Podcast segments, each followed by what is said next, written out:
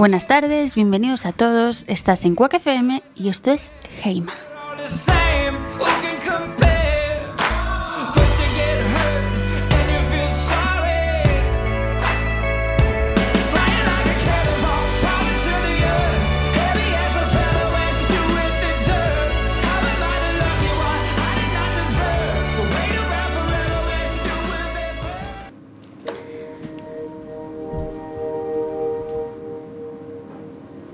Bueno, siempre empezamos con música este programa, empezamos con historias que alguna vez conocimos gracias a la música, pero hoy no. Hoy vamos a empezar de, una manera diferente y, bueno, a ver, si, a ver si les gusta.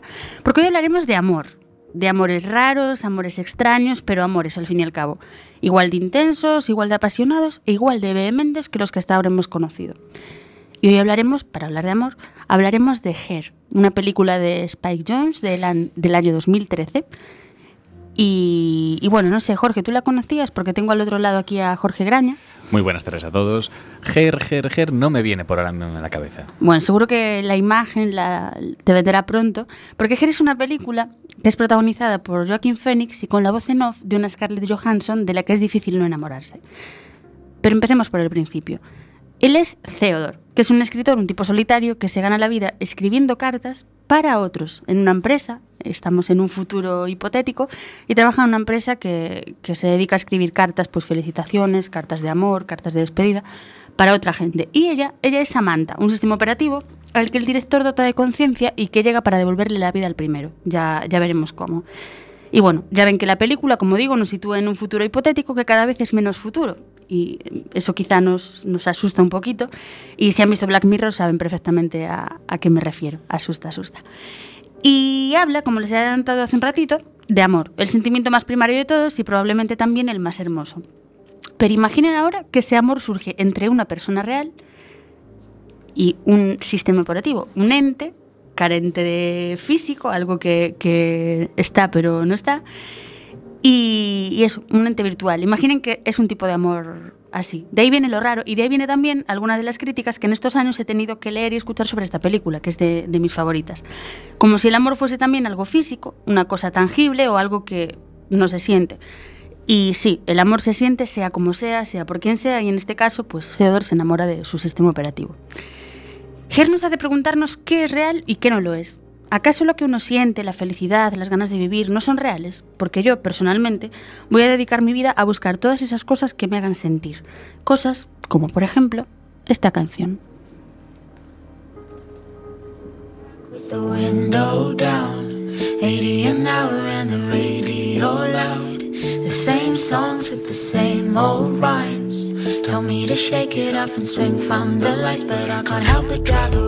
From all the mess made.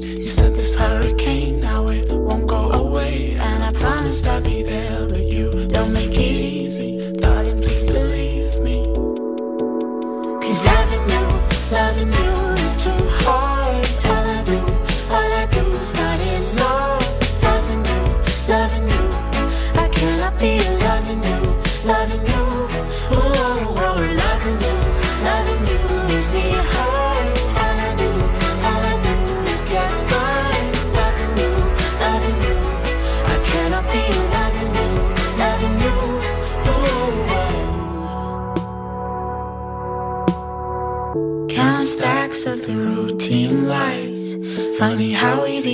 see my blind side. Still the same songs with the same old beats. Sure, I could stay, but there's a place I'd rather be. And I can't help but drive away from all the mess you made. You sent this hurricane, now it won't go away. And I promised I'd be there, but you don't make it easy.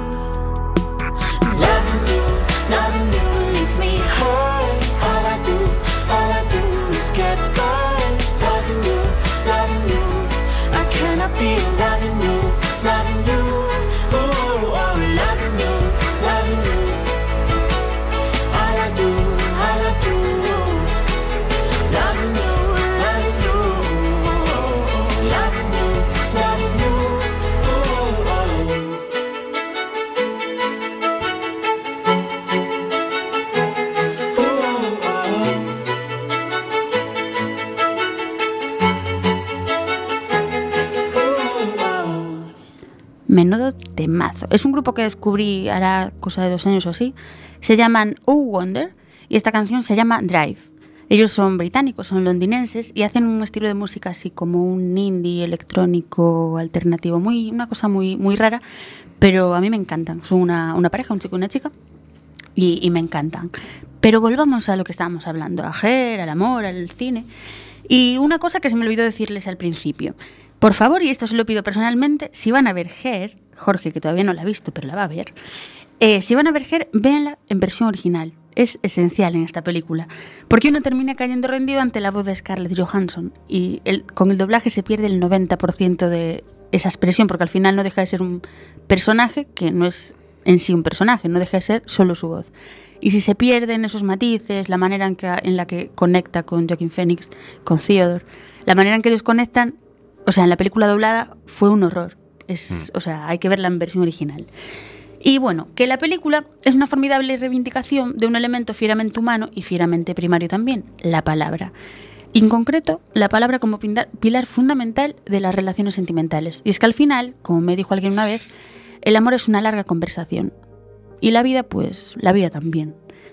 Porque Theodore no se enamora solo de la tranquila y cálida voz de Samantha. Él se enamora de un diálogo, de una interpelación, de alguien que le habla y que le ayuda a superar sus conflictos emocionales. Jerez, como leí un día, un sonoro recuerdo de la potencia que tienen los vínculos afectivos sobre la pura atracción corporal. Hay un aforismo de Nietzsche que me gusta mucho, en Humano, demasiado humano, que dice, a la hora de contraer matrimonio hay que, hacerse, hay que hacerse esta pregunta. ¿Crees poder tener una agradable conversación con esta mujer hasta la vejez? Lo demás del matrimonio es transitorio, ya que casi toda la vida en común se dedica a conversar. Una conversación. Una conversación cálida, pausada e interminable, pero una conversación al fin y al cabo. Y eso es todo. Eso lo es todo. Y una de esas conversaciones es lo que traemos hoy en nuestra sección de El cine en dos minutos, que hoy la traemos un poquito antes. Y está en inglés, eso sí, así que es más necesaria que nunca la versión original, como les estoy diciendo, así que van a tener que poner todos sus sentidos si, si no controlan tanto el inglés y, y si no, bueno, escuchen primero que, que luego les cuento una cosa. Anything you want to talk about? I don't know. What's it like? What's it like to be alive in that room right now? What do you mean? What do you. Tell me. Tell me everything that's going through your mind. Tell me everything you're thinking. Well. Okay.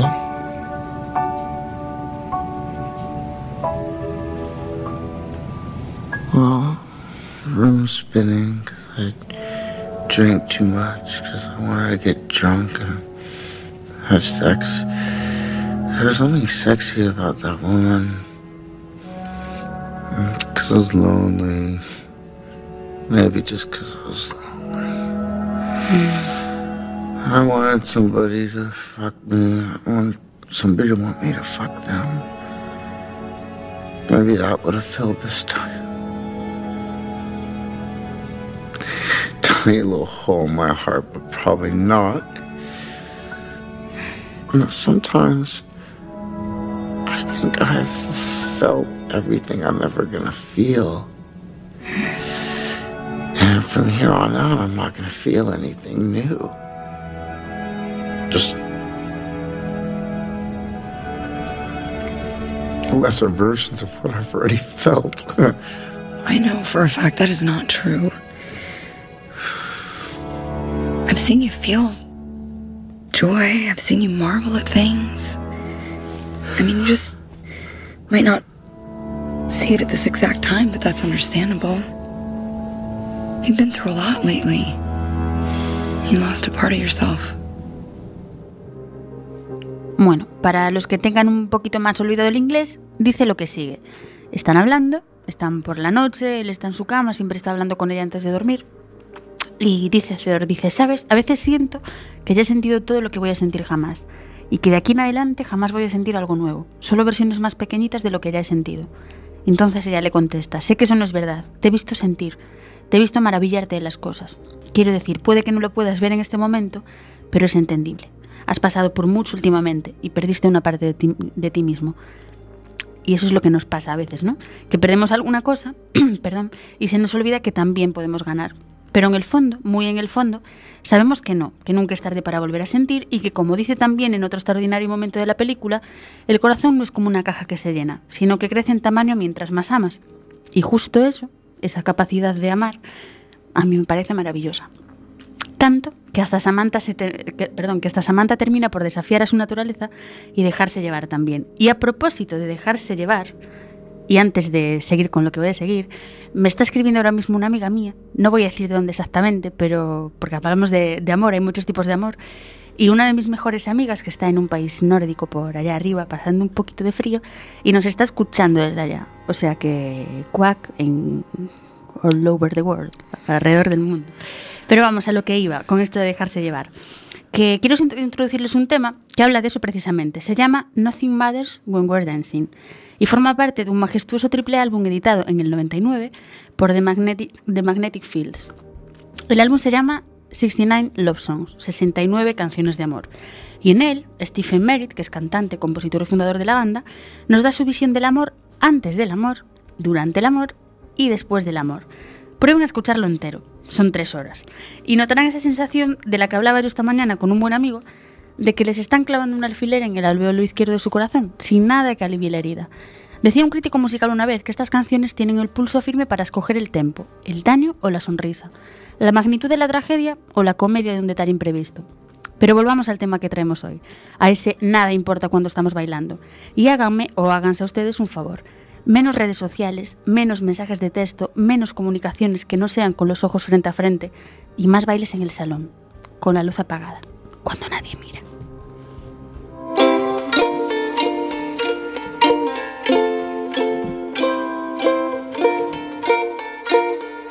Dance with me, my old friend, once before we go.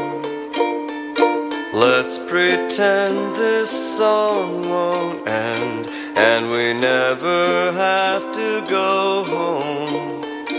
And we'll dance among the chandeliers. And nothing matters when we're dancing. In tatter tatters, you're entrancing. Be we in Paris or in Lansing. Nothing matters when we're dancing. Matters when we're dancing.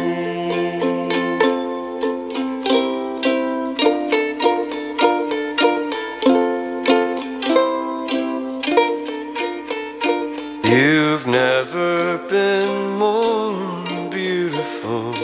Your eyes like two full moons. As here among the dreadful tunes, the awful songs we don't even hear. And nothing matters when we're dancing. We're dancing. In tatter tatters, you're entrancing.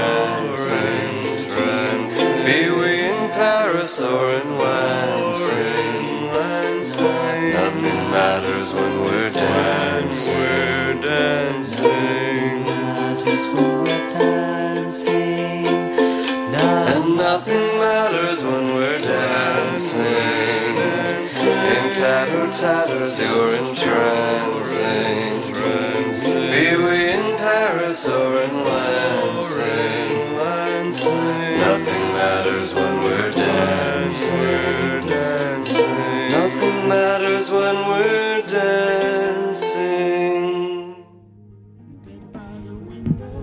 Pues este tema se llama, como les decía, Nothing Matters When We're Dancing. Nada importa cuando estamos bailando. Y es de The Magnetic... The Magnetic uy, hoy estoy con los nombres que no me salen, ¿eh? da, da, The. Magnetic Fields. Y aprovecho, ya que estaba diciendo que tengo una amiga por ahí, por el mundo adelante, escuchándonos, ella me acaba de escribir para decírmelo, pero todos ustedes, si quieren escribirnos, comunicarse con nosotros, pedirnos cualquier cosa, mm, probablemente la tengamos para el próximo programa, porque vamos ajustaditos siempre para los del día, pero tienen nuestras redes sociales, en Facebook pueden encontrarnos por Heima Quack recuerden Heima, nombre del programa H-E-I-M-A. Y luego tienen teléfono fijo que es el 881-012-232 o por Telegram o WhatsApp al 644-737-303. Y nada, eso si quieren comunicarse por nosotros, por cualquiera de esas vías, pues estaremos encantados de, de ver qué les parece el programa, ver qué nos piden, qué les gusta, qué no, y bueno, compartirlo, compartirlo juntos. Y nada, ¿qué te parece la canción y hasta ahora la película? ¿Te dan ganas de verla, Jorge? La, la película me está ese rollo de la inteligencia artificial, inteligencia emocional casi. ya. Es que mucha gente piensa, o sea, que la película, dices, es una película de amor, y lo es, de hecho, pero es una película de muchas más cosas. Es de eso, en plan, la inteligencia artificial, hasta qué punto, o sea, estamos cambiando, está avanzando el tema, hasta qué punto mm, va cambiando el mundo, hasta qué punto nos vamos aislando. A medida que avanza la la tecnología, parece que nos acerca a la gente y yo creo que nos aleja de, de verdad. Yo, por ejemplo, eh, hoy iba en un bus urbano y, y todo el mundo iba con cascos, con su móvil, tal. O sea, me doy cuenta ahí de que estamos, cada uno va en su mundo y vamos súper alejados. Y, y bueno, aquí Theodore se encuentra con, con un sistema operativo que al final termina con su soledad acompañándole. Este relato me dejó un poco Pero- embobado pensando en que, a qué me recordaba, y esa la serie de Westworld. Y normalmente estas series de inteligencia artificial, en este caso también los ordenadores también tienen sentimientos. Y siempre juegan con la idea de que, bueno, eh, tiene senti- es un ordenador pero tiene sentimientos y siempre estás pensando, ¿los tiene o realmente los finge que los tiene? Siempre te tienen ahí en esa pequeña Pues mira, hay que ver Her porque hay un momento de la película. Es que me cuesta mucho hablar de, de películas y de, de, mm, series y todo esto sin hacer spoiler. Me cuesta mucho porque Ah, si me entusiasman quiero contarlo todo. Pero hay un momento de, de Her donde el protagonista se plantea si realmente, o sea, si todo eso que a él le parecía que el ordenador está sin- sintiendo, si realmente lo está fingiendo porque está programado para eso, para tener una supuesta conciencia, si tal vez está hablando con mucha más gente, porque al final es un sistema operativo, pues como Siri, y no solo con él, sino es algo especial con él, sino especial con millones de personas, no sabe. Entonces, la respuesta a todo eso está en la película, que la tienen que ver, lo que digo. Pero en fin, que al final lo que es una gozada es encontrar a alguien a quien el mundo le fascine y le maraville tanto como a uno mismo. Alguien con quien hablar de lo que sea y cuando sea, con quien volver a aprender a querer, con quien emocionarse, con quien intentarlo, fallar y aprender a crecer. Alguien a quien le entusiasmen todas esas cosas y que nos invite a ver el mundo a través de sus ojos. Alguien que nos abrace y nos corte los miedos, que básicamente es lo que hace Samantha con Theodore en esta, en esta película. Él lo encuentra en ella y vivirlo con él como espectadores es maravilloso, como ese momento en el que llegan a la conclusión de que jamás podrán tener una fotografía juntos, porque al final él es eso, una persona real y ella es un ente que no, no tiene apariencia física. Entonces nunca podrán tener una fotografía juntos de su relación, de su vida, y deciden que van a cantar una canción que capture ese instante. Una canción por una foto. Y una canción en la que verse el uno a otro. Una canción que, sin tener nada que ver con una fotografía, terminará formando parte del paisaje emocional de sus vidas. Y es esta canción, The Moon Song, con Scarlett Johansson y Joaquín Phoenix.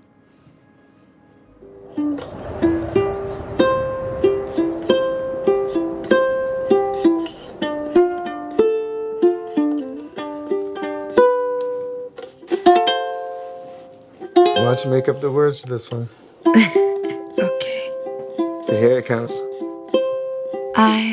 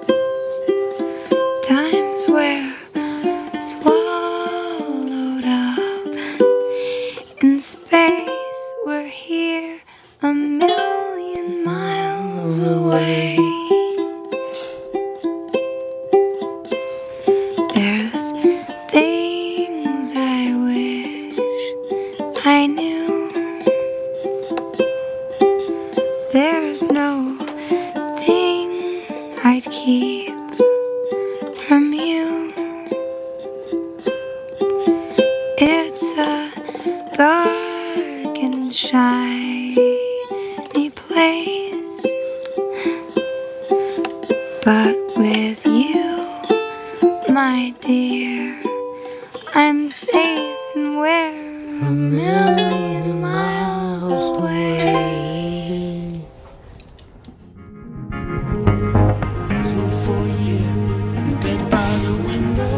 Qué temazo, ¿eh? El temazo original lo compuso Karen O. Y, de hecho en la banda sonora de la película aparece la versión original, la de, la de Karen O, y también la versión que cantan Scarlett y, y Joaquin Phoenix. Que de hecho ya han escuchado con los cortes de audio del cine en dos minutos y con la parte de, de esta canción en la que hablan al principio. Has escuchado las voces, Jorge. Ya ves que es súper necesario verla en versión original por, porque es muy difícil doblar algo, algo así. O sea, ciertas, ciertos sonidos que, que tenemos en plan cuando no nos damos cuenta, cuando estamos razonando con nosotros mismos, cuando estamos hablando con, con otro. Y nada, aprovechamos para mandar un saludo también a Sofía, que nos está escuchando y nos está escribiendo también. Y voy a hacer mucho eso, a ver si incrementamos el número de seguidores mucho más. Y, y agradecemos muchísimo a todos los oyentes que, que están con nosotros los miércoles. Y bueno, pues qué mínimo que, que mandarles un, un saludo. A los del podcast también los queremos, pero un poquito menos. A lo mejor, ¿no? Es que hay que escucharlo en directo. Y ojalá que muy pronto volvamos a las ondas y se pueda escuchar ya pues en el coche, en, que a mí me acompaña mucho la radio en el coche siempre. Y, y bueno, eso, que a ver si volvemos a las ondas y, y acabamos con... No acabar con Internet, que también siga, pero bueno, volver a lo analógico un poquito. Y mm, más cosas. Eh, hoy hay varias, traigo varias noticias para comentar contigo, George, que, bueno, de muchas cosas. Una de ellas, que es, mm, vais a decir, es que Testa tiene predilección por esta película, es totalmente cierto, pero es que tengo que decir que Dogs, que es una película de la que casi no he hablado nada, Me suena. la- me suena que pasada, de los creo. siete programas que llevamos, me suena que en uno no hablé. O incluso sí, a lo mejor. Pero, pero el caso que Dogs, la peli de la que hemos hablado tanto, que arrasó en los Mestre Mateo y en miles de festivales por ahí, no miles, pero muchos, muchos, pues se estrena en todas las salas de cine de España, todas las salas de cine comercial, eh, el 17 de mayo, Día de las Letras Galegas. Así que, bueno, yo voy a volver a hacer... Si no lo habéis anotado, un- estar tranquilos porque seguro que os lo recordaremos. Sí, sí. O sea, no voy a decir intentaré que no, intentaré que sí. Pero en serio, tengo mucho cariño a la película. Tengo, hace poco hicieron una proyección en, en la Facultad de Sociología, aquí en el campus de, del Viña, y conozco a una persona que fue y me dijo, tenías razón con lo que dijiste, es muy buena la película, me ha encantado y tal. O sea, que no doy tan malas recomendaciones. ¿eh? Jer es un poco más rara. Uno bueno, no, euro. más rara no, o sea, por ahí andan, pero a mí me gustan estas rarezas que nos dan que pensar. Y otra noticia, este fin de semana, Melania Cruz, que es precisamente la protagonista de Dogs, va a estar en la Fundación Luis Seoane con O Teatriño, que es un proyecto comisariado por Camilo Franco, en el que interpretará la pieza Experimento alrededor do empapelado amarelo. Y es el sábado 31 de marzo a las 10 y media de la noche. Tienen las entradas a la venta en la, en la sede de, de la Fundación. Y bueno, o sea, es una actriz como la copa de un pino, hay que, que ir a verla. Luego, ¿viste Call Me By Your Name? Que hablamos de ella cuando hablamos de los Oscar hace poco. Pues uno de sus protagonistas, Armie Hammer, eh, desveló estos días que iban a llegar a. O sea, que estaban haciendo una segunda parte o que se estaba pensando, que no quería dar muchos datos.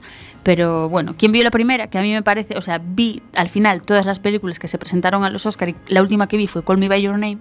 Y cuando la vi dije, le da un millón de, de vueltas a, a las otras. O sea, es muy, muy buena. Pero Call Me By Your Name tampoco tenía unanimidad, ¿no? Entre el, el quórum de críticos que tuvimos aquí hace semanas. traeremos otra vez a esos críticos y a más, a quien se quiera unir, vamos a hacer, eso lo pensé también, vamos a hacer, eh, iba a decir guateques, me sale la palabra, coloquios, no guateques, coloquios de, de cine aquí de vez en cuando. Quien se quiera animar, nos tiene que avisar previamente, eso sí, para organizarnos. Traernos Y, algún detalle con, con el que comprarnos. Algo que se coma, porque nos gusta comer. A ver, como las cosas son así. Eh, no, es broma, no hace falta que traiga nada, pero eso, si, si quieren venir o tal, les he dicho ya los números de teléfono, o si no, pues contactan con Jorge, contactan conmigo, con el programa, pues por teléfono, por Facebook, por donde quieran, y pueden participar. Haremos coloquios de cine, de literatura, y, mm, y bueno, ahí vamos. Luego vi que El mejor verano de mi vida, que es una película de Dani de la Orden, va a clausurar el Festival de Málaga. Es una noticia que salía hoy en Fotogramas. ¿Viste alguna película de Dani de la Orden? Mm, hasta ahora, ¿no? Yo todo lo que digo son recomendaciones. En plan, tengo muchas y las voy soltando. Van así. directas para la Punterlist. a la libreta esa de tres tomos que te has comprado. Pues Dani de la Orden es un director de cine catalán que hizo cosillas, o sea, hizo ya varias cosillas, aunque es muy joven, pero las más especiales para mí eh, quizás son Barcelona Noche de Invierno y Barcelona Noche de Verano. Una película es del año pasado y la otra hace dos o tres, y son eh, hiper bonitas. Pues este director tan joven y, y- y tan bueno, pues tiene una película nueva que se llama El mejor verano de mi vida y, y va a clausurar el Festival de Málaga de este año. Luego, Black Mirror. No sé si tenemos seguidores de Black Mirror, ni queremos pisarle a spoilers, nuestros compañeros de los martes, su programa. No sé si Jorge, ¿tú ves Black Mirror? Por supuesto. Pues están preparando la quinta temporada. De momento se desconoce el número de episodios, pero se espera que sean seis. No sé a ti qué te pareció a medida que avanzó. Impactante creo que es la palabra que... ¿Y no te parece? A mí me dio la sensación, o sea, claro, yo vi hace ya unos cuantos años, vi la primera temporada y la segunda. De hecho, lo hablaba también hoy con, con un amigo mío. Vi la primera y la segunda porque tenía un colega viviendo en Reino Unido y me dijo, he visto una serie en la BBC que te va a encantar, tienes que verla porque tal. Entonces me puse a ver Black Mirror y me enamoró. Hay un capítulo eh, que se parece mucho, de hecho, a, a que lo hablaba también con este colega hoy. Y, y me enamoró la serie. Luego hicieron un capítulo especial de Navidad, hubo una tercera temporada y cuando vi la cuarta, que ya tiene, las otras eran de tres capítulos y de repente esta tiene seis, me gustó, pero tengo la sensación de que, o sea, las cosas no hay que alargarlas mucho tampoco.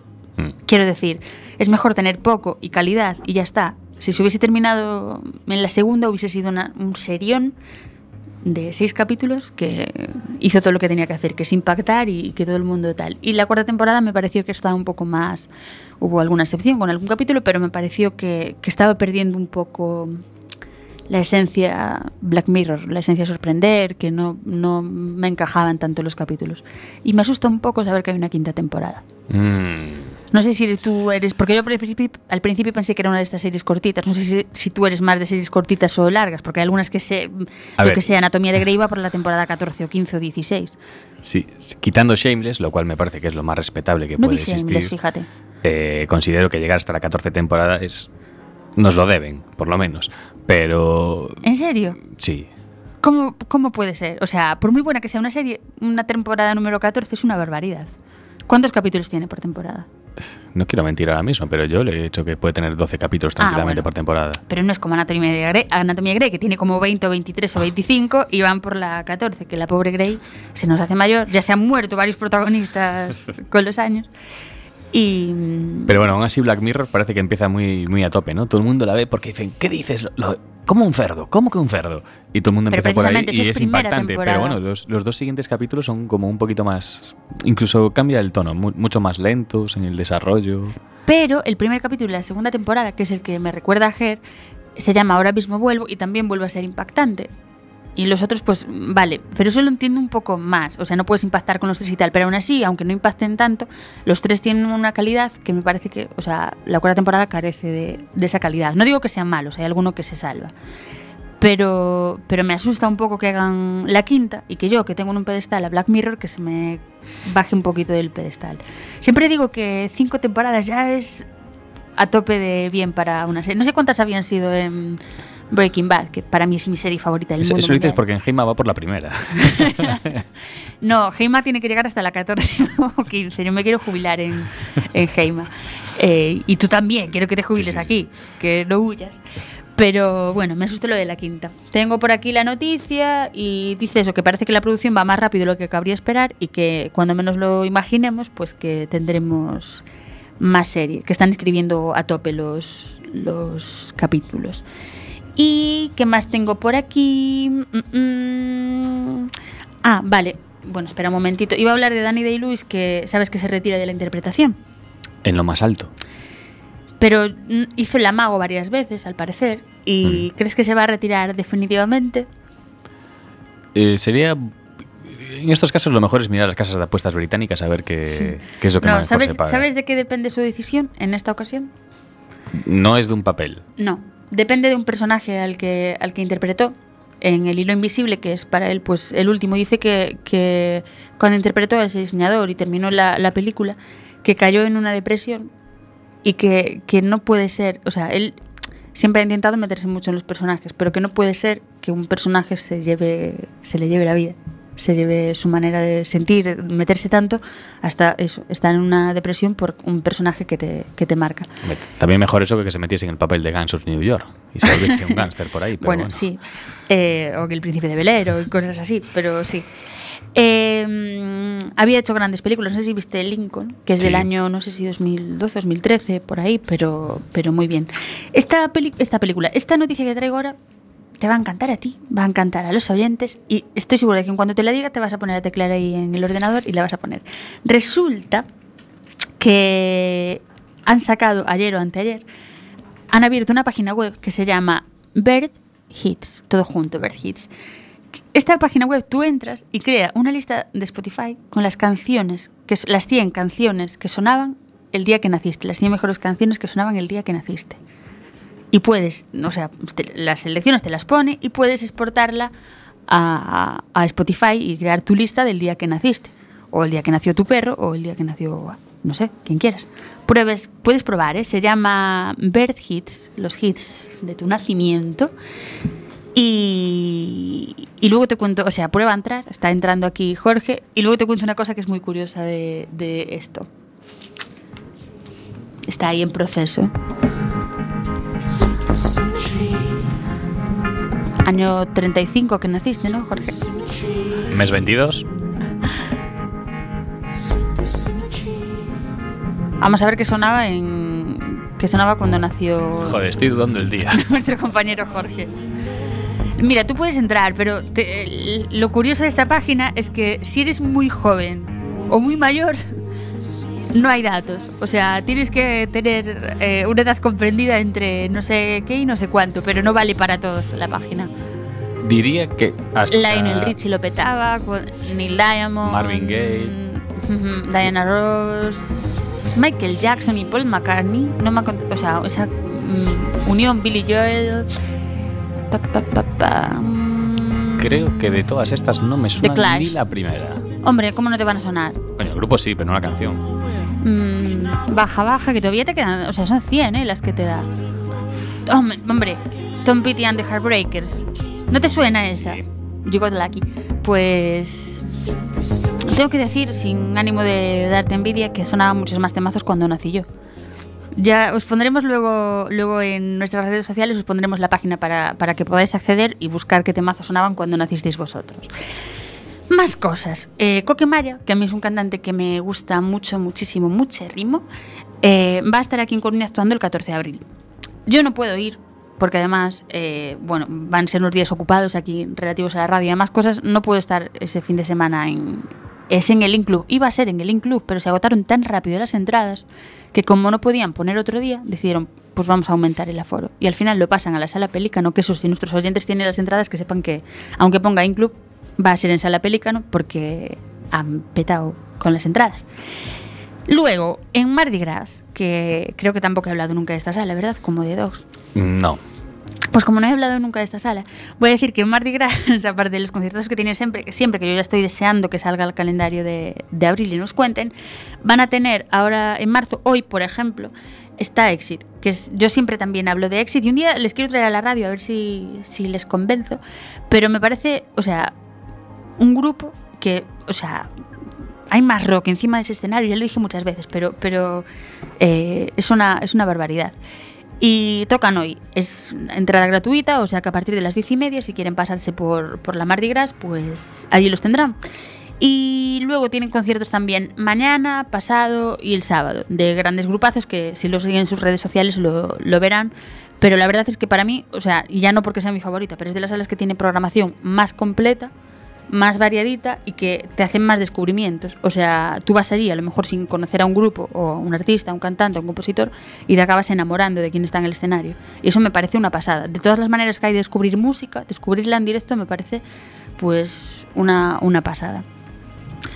Otra noticia, Bill Murray. ¿Lo tienes en la mente? ¿Sabes Mm, quién es?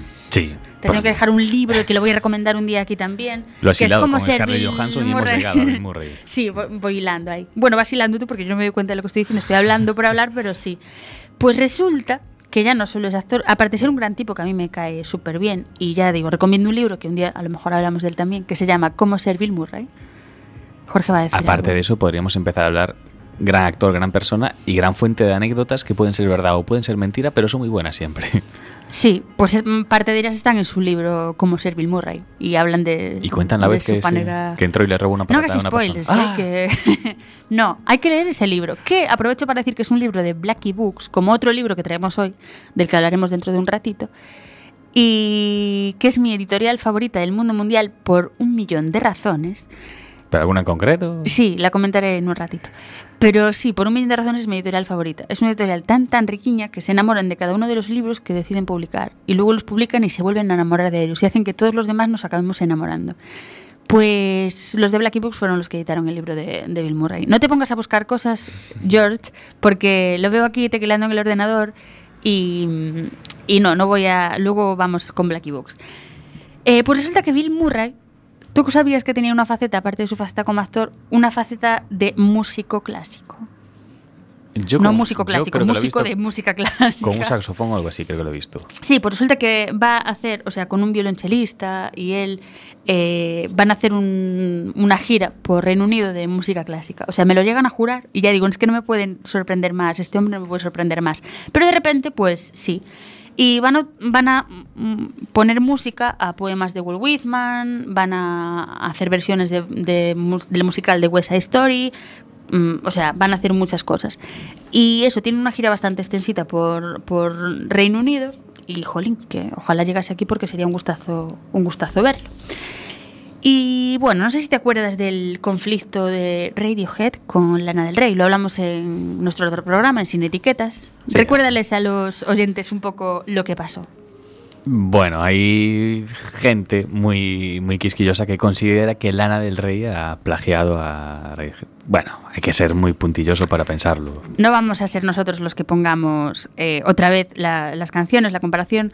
Yo, que soy muy fan de Lana del Rey, pero mucho más de Radiohead, me dolió un poco ver que se parecían tanto las canciones. Sí pensé, esto es un plagio. Pues resulta que los de Radiohead anunciaron que ponían una demanda contra ella porque pues porque les había plagiado. Si se escuchan las dos canciones es que es o sea, se parecen tanto en, o sea, en todo, en el estribillo, en el inicio, en el final, en las partes instrumentales, es una pasada lo que se parecen. Bueno, pues al final, eso, ellos la habían denunciado, ella había intentado negociar con ellos, les había of- ofrecido un porcentaje de lo que ganase con, con esa canción, por si ellos consideraban que se parecía tanto, pues un porcentaje, y ella no consideraba que hubiese plagiado, sino que a lo mejor, como es de sus artistas favoritos, de sus grupos favoritos, se había inspirado y pues le había salido algo parecido. Pues al final eso se quedó todo en, en agua de borrajas y eh, ellos le han quitado la demanda a Lana del Rey. A Al cambio final- le plagian una que- canción a ella. no. Que no se atrevan porque entonces me pongo del lado contrario. No se plagia, hay que... Bueno, yo creo que... Escuchaba hace poco un crítico musical que decía que en un futuro será casi imposible, o sea, incluso ahora, e incluso ahora digo, eh, que será casi imposible no plagiar o que nadie se sienta plagiado, porque hay tanta música en tantas partes del mundo que es imposible que no se termine pareciendo una cosa a la otra. Pero bueno, que, que son amiguetes otra vez y, nada, ya no se pelean más. Otra noticia de la semana, Band of Horses están grabando nuevo disco, al igual que Florence and the Machine. Ellos lo han confirmado, ella no. Pero los rumores dicen que ella sacará, ella y su banda sacarán álbum en, en junio. Y de Band of Horses no se sabe exactamente la fecha, pero están grabando su, su quinto álbum de estudio y es, o sea, seguro que es una pasada, porque los cuatro anteriores son cremita. Y nada, por último voy a hablar de un festival que se va a hacer aquí en Galicia, no sé si te suena, Atlantic Mm. Fest, en a Illa de Arousa, que aparte de ser un sitio precioso, que tenemos que decir aparte, eh, teníamos para este programa, para Sin Etiquetas también, y otros dos programas que, que me acompañaron en los premios Mestre Mateo, estuvimos hablando allí con, con muchísima gente, y con una de las personas con las que hablamos fue con Carlos Blanco, y teníamos un montón de grabaciones que... que Para que no le ponga cara, es Laura Nubiña.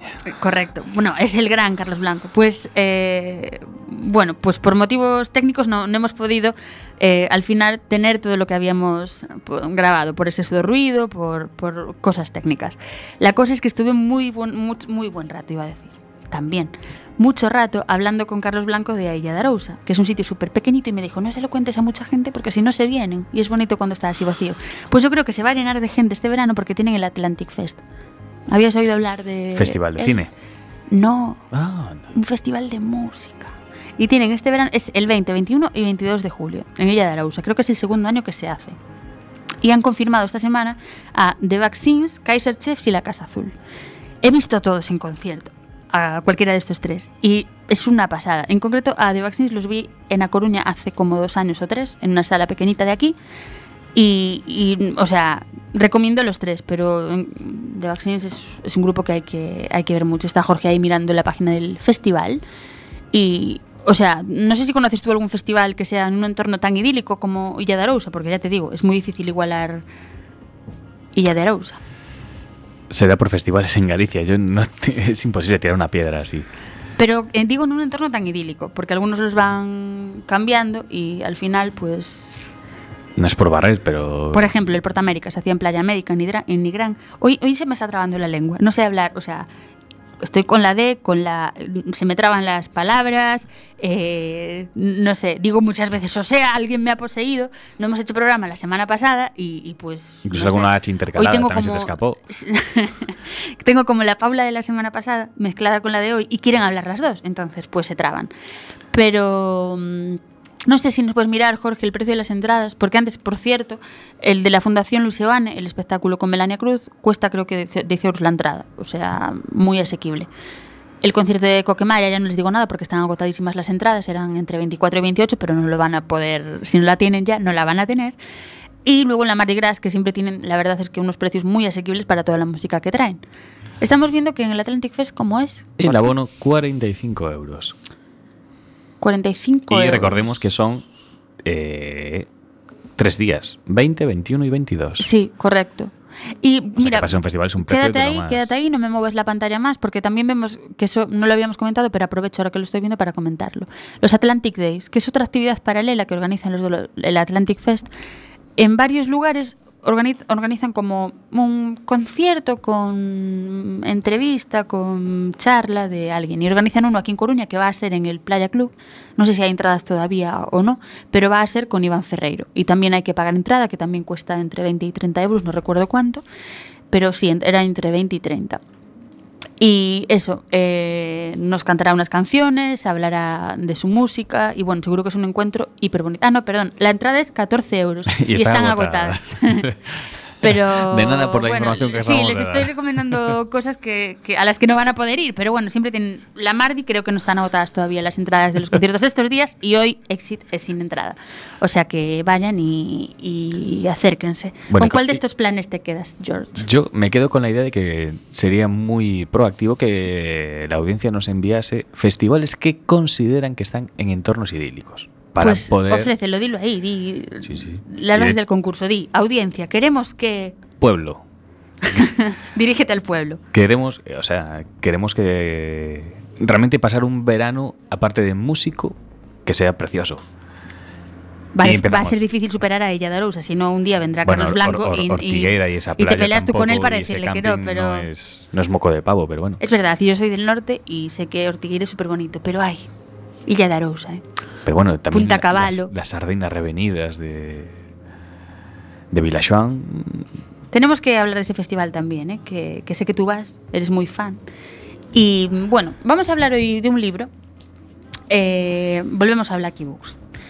Blacky Books es una editorial catalana Jorge se ríe porque sabe lo que voy a contar y, y, bueno, es una editorial catalana que, digo, lo que les decía antes, se enamora de las historias que decide publicar. Una vez las publica, vuelve a enamorarse de esas historias y de todo ese amor que tienen ellos y, sus escritores, pues nos contagiamos todos. Pues ellos, eh, bueno, colaboran con Miki Otero desde hace varios años. El libro del que hablaremos hoy se llama Rayos, es de Miki Otero. Y ahora viene una curiosidad que les voy a contar antes de, de hablar del libro. ¿O no? ¿Prefieres, Jorge, la curiosidad antes o, o hablo antes del libro? Ahora, ahora. No, pues ahora esperas a después. Así es como intriga estos temas que, que hacen en la tele.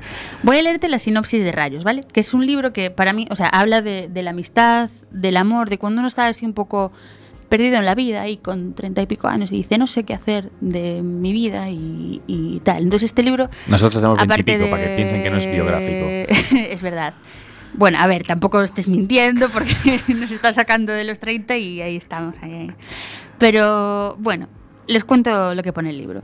Dice, Fidel Centella, que es el nombre del protagonista, se va de casa sin saber qué busca, y quizás por eso todo le llegará por sorpresa. El dilema de si Bárbara, la chica que roba y silba, o Diana, la que tiene mucho y le ofrece todo, las hazanes en el ruinoso piso compartido en el que apenas duerme, las leyendas urbanas de un barrio con casi tanto color como sombras, los brindis con su padre enfermo, siempre rebotando entre la, entre la memoria gallega de su familia inmigrante y la promesa de muchas vidas posibles.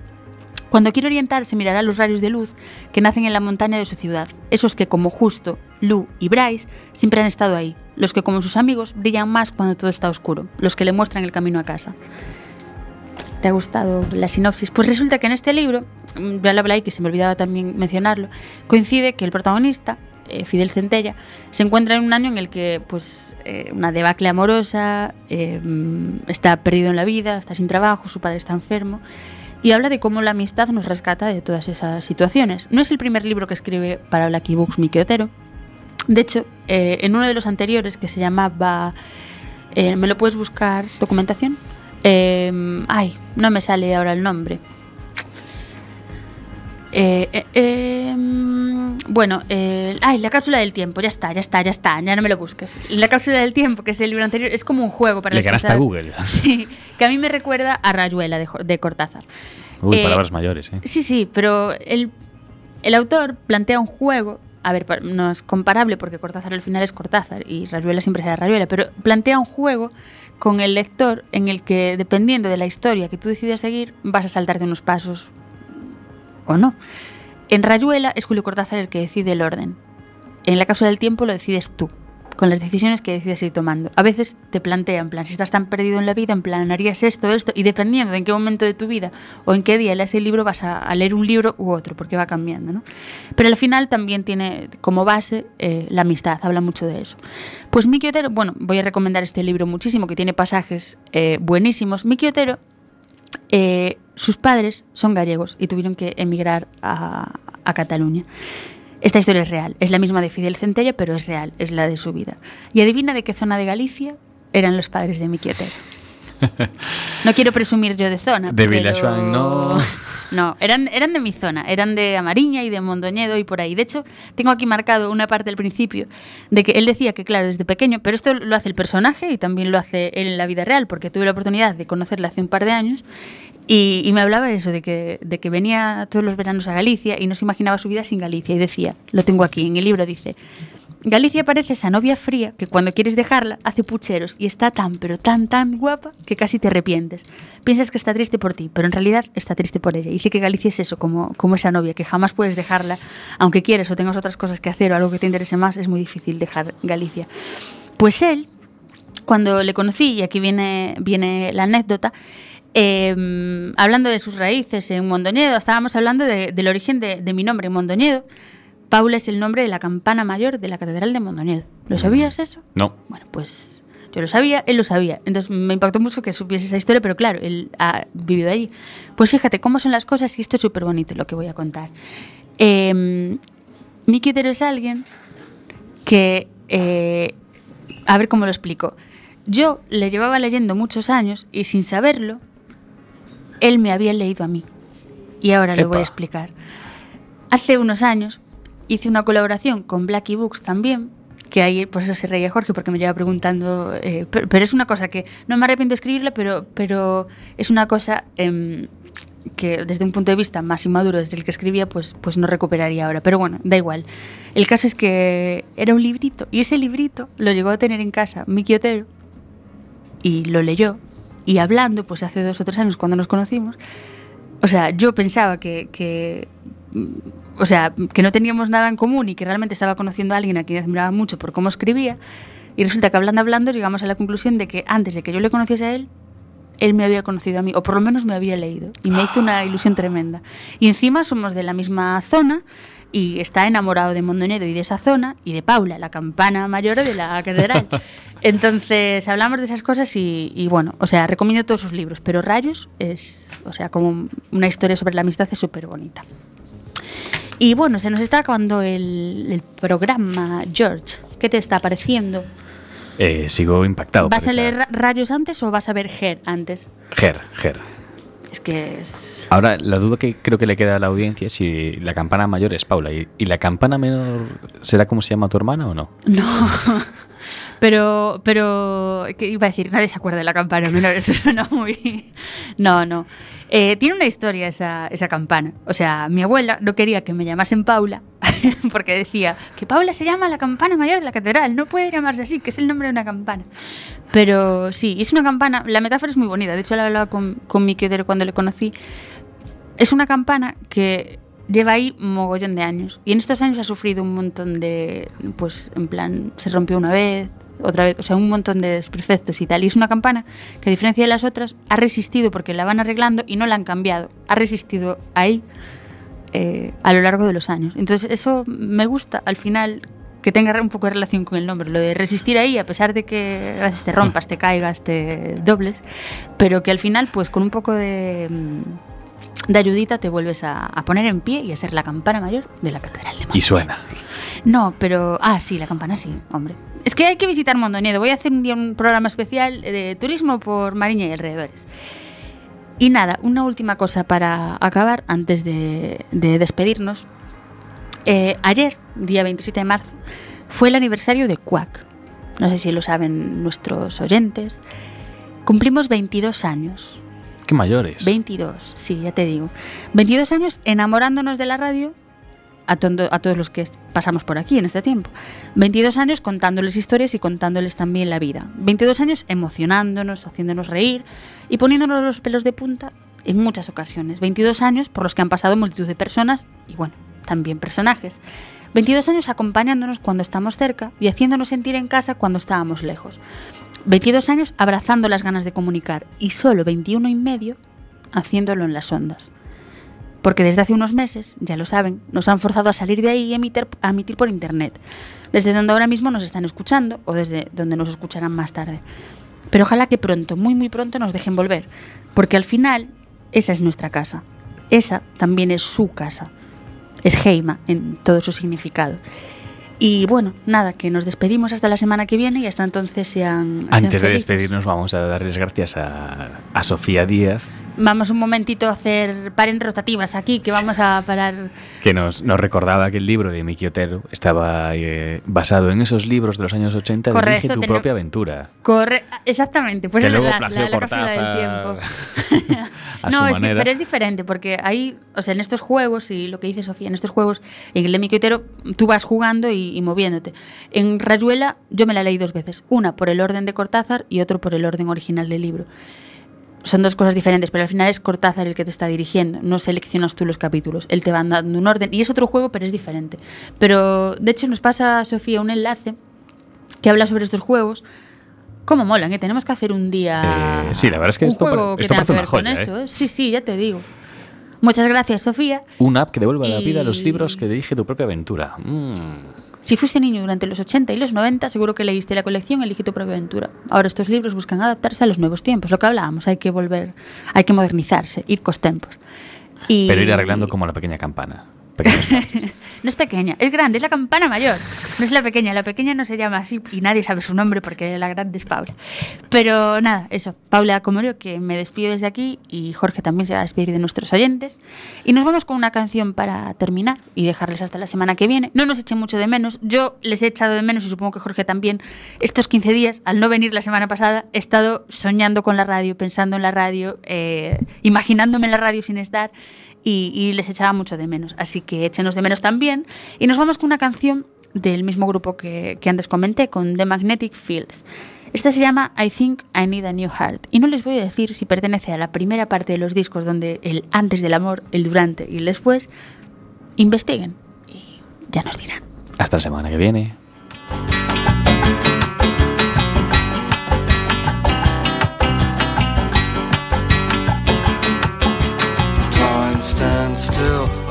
Feel is the time standing still as you put down the keys and say, Don't call me,